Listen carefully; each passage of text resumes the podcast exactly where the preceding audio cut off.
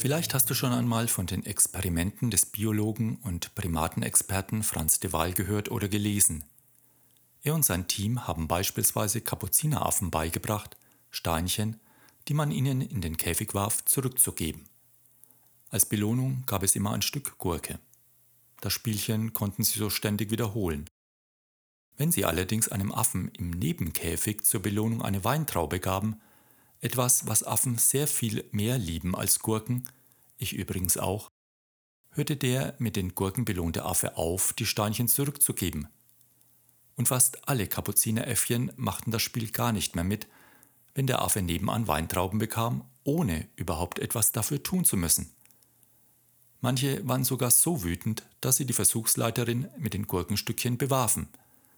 Im Internet kannst du dir das Experiment ansehen, du wirst deine wahre Freude daran haben. Herzlich willkommen zum Podcast Brain Food for Leaders. Impulse und Denkanstöße für Menschen, die Verantwortung übernehmen, für sich selbst und für andere. Mein Name ist Thomas Geuss. In der Episodenfolge 59 Fairness, Solidarität und Kooperation oder Gier frisst Hirn habe ich auf die Untersuchungen zur Psychoökonomik hingewiesen, die nahelegen, dass kooperatives Verhalten bei etwas mehr als 50 Prozent der Menschen zu einer Kooperationsbeziehung führt, bei der beide Seiten gewinnen. In ähnlich hohem Maße muss man allerdings damit rechnen, dass ein Kooperationsangebot zunächst nicht kooperativ wirkt, sondern ausgenutzt wird. Klar, wie wir vermutlich alle aus eigener Erfahrung wissen, sind Kooperationsstrategien nicht risikofrei da das entgegengebrachte Vertrauen ausgenutzt werden kann. Aber es ist auch klar, dass Rivalität und Misstrauen der Gier des Einzelnen die Tür öffnen und über kurz oder lang zur Zerstörung des sozialen Miteinanders führen. Die Frage nach der richtigen Mischung aus Egoismus, also dem Eigennutz folgend, und Gemeinsinn, also selbstloses Handeln, ist grundlegend für ein erfolgreiches und gesundes Miteinander. Wie können wir Gemeinschaftsdenken und Gewinnstreben vereinen? Wie schaffen wir Win-Win-Situationen, bei denen man zusammen profitiert und nicht auf Kosten anderer handelt? Und wie können wir den anderen signalisieren, kooperativ und vertrauenswürdig zu sein? Ein Experiment der Spieltheorie mit Kultstatus ist das sogenannte Gefangenendilemma. Die Spieltheorie ist eine Wissenschaftsdisziplin, bei der in experimentell hergestellten Situationen normale Menschen wie du und ich, als Versuchspersonen zwischen Kooperation und Nichtkooperation wählen können. Das Szenario des Gefangenendilemmas ist folgendes. Zwei Personen, denen vorgeworfen wird, eine Straftat begangen zu haben, werden getrennt in Haft genommen. Die Höchststrafe für das Vergehen liegt bei fünf Jahren. Allerdings kann ihnen die Tat nicht nachgewiesen werden. Es liegen dem Staatsanwalt nur Indizien vor, welche die beiden Personen belasten. Die beiden Gefangenen haben keine Möglichkeit miteinander zu kommunizieren. Der Staatsanwalt teilt jedem der beiden Gefangenen mit, dass er folgendermaßen vorgehen wird. Wenn beide die Tat gestehen, wird er von der Höchststrafe von fünf Jahren absehen und beide für vier Jahre verurteilen lassen. Gesteht einer die Tat und der andere schweigt, wird er denjenigen, der die Aussage verweigert, die Höchststrafe von fünf Jahren verhängen und der Geständige, also der Verräter, wird zur Belohnung freigelassen. Wenn beide jedoch schweigen, kann er beide aufgrund der unzureichenden Indizien nur zu zwei Jahren verknacken. Soweit die Ausgangssituation. Beide Gefangenen haben also zwei Handlungsoptionen. Entweder sie kooperieren, das heißt in ihrer Situation sie schweigen, oder sie kooperieren nicht, das heißt sie verraten ihren Partner. Die Gefangenen befinden sich also in einem Dilemma, denn die Konsequenz der Entscheidung des einen ist abhängig von der Entscheidung des anderen. Also falls einer der beiden nicht mit seinem Mitgefangenen kooperiert und ihn verrät, erhält er Straffreiheit, allerdings nur, wenn der andere die Absicht hatte zu kooperieren und deshalb schweigt. Falls auch der andere Mitgefangene Verrat übt, erhalten beide vier Jahre Haft.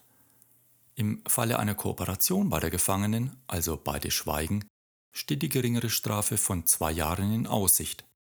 Falls man selbst kooperiert, also schweigt, und der andere den Verrat übt, ist man sozusagen der Dumme und erhält fünf Jahre Haft.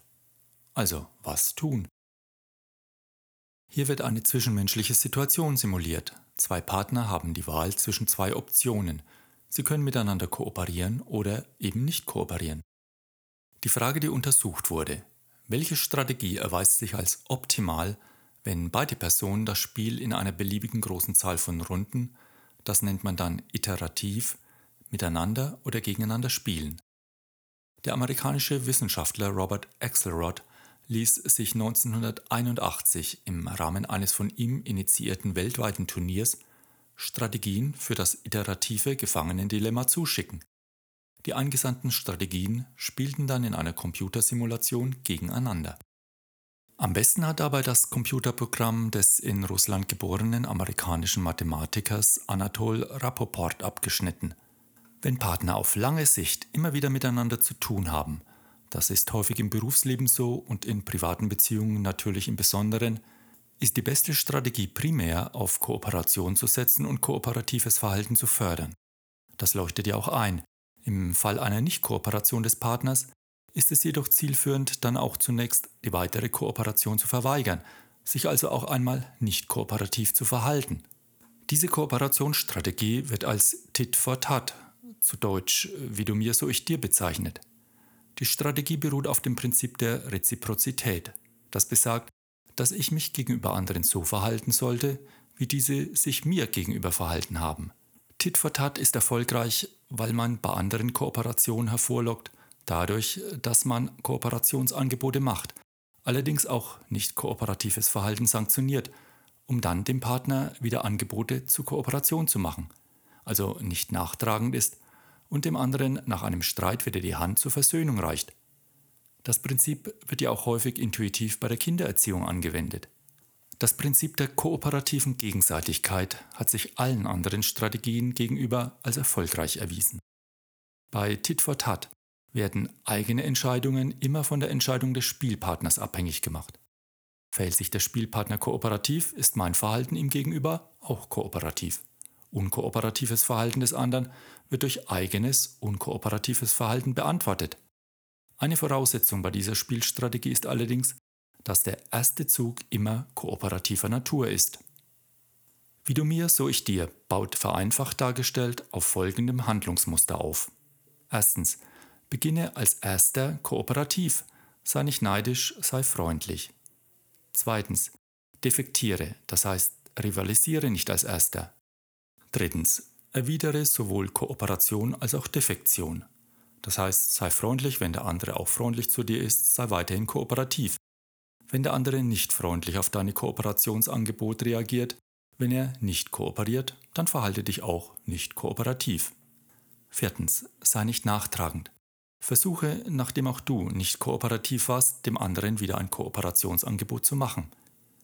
Das heißt, Kooperation ist die optimale Strategie, aber nur, wenn sie mit der Fähigkeit und Bereitschaft verbunden ist, im Falle einer Nicht-Kooperation des Partners Gleiches mit Gleichem zu vergelten und dann auch wieder die Bereitschaft zu haben zu verzeihen.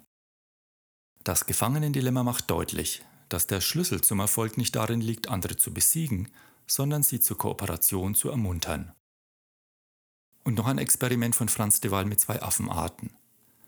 Die einen waren Bärenmakaken, sehr tolerant, freundlich, mit viel Versöhnungsverhalten. Die anderen waren Rhesusaffen, sehr hierarchisch, strikt, selten futterteilend. Jungtiere beider Arten verbrachten fünf Monate zusammen in einem Gehege, Tag und Nacht. Die Bärenmakaken waren etwas älter, also dominant. In dieser Situation haben die Rhesusaffen ihr Verhalten völlig verändert.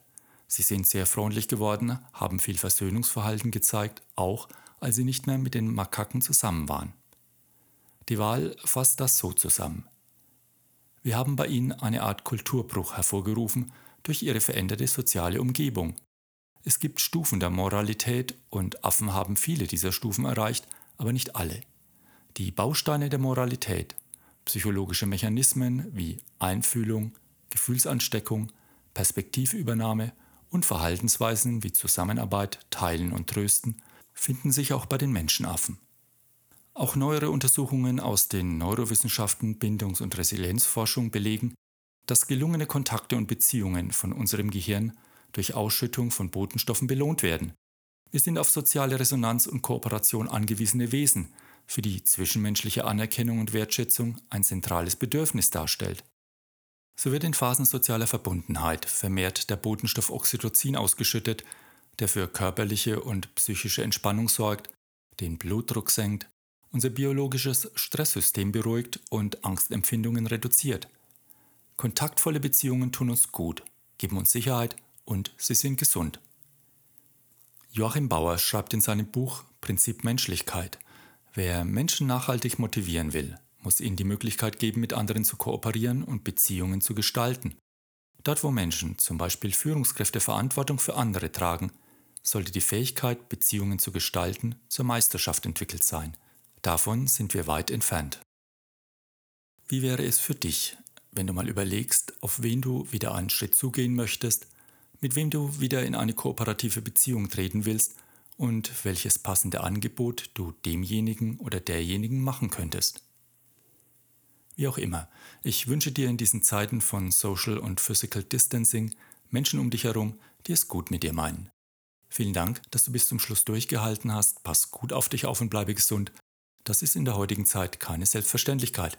Du weißt ja, dass wir uns über eine Rückmeldung und positive Bewertung, zum Beispiel auf iTunes, sehr freuen. Vielen Dank fürs Zuhören. Lead Your Life, dein Thomas.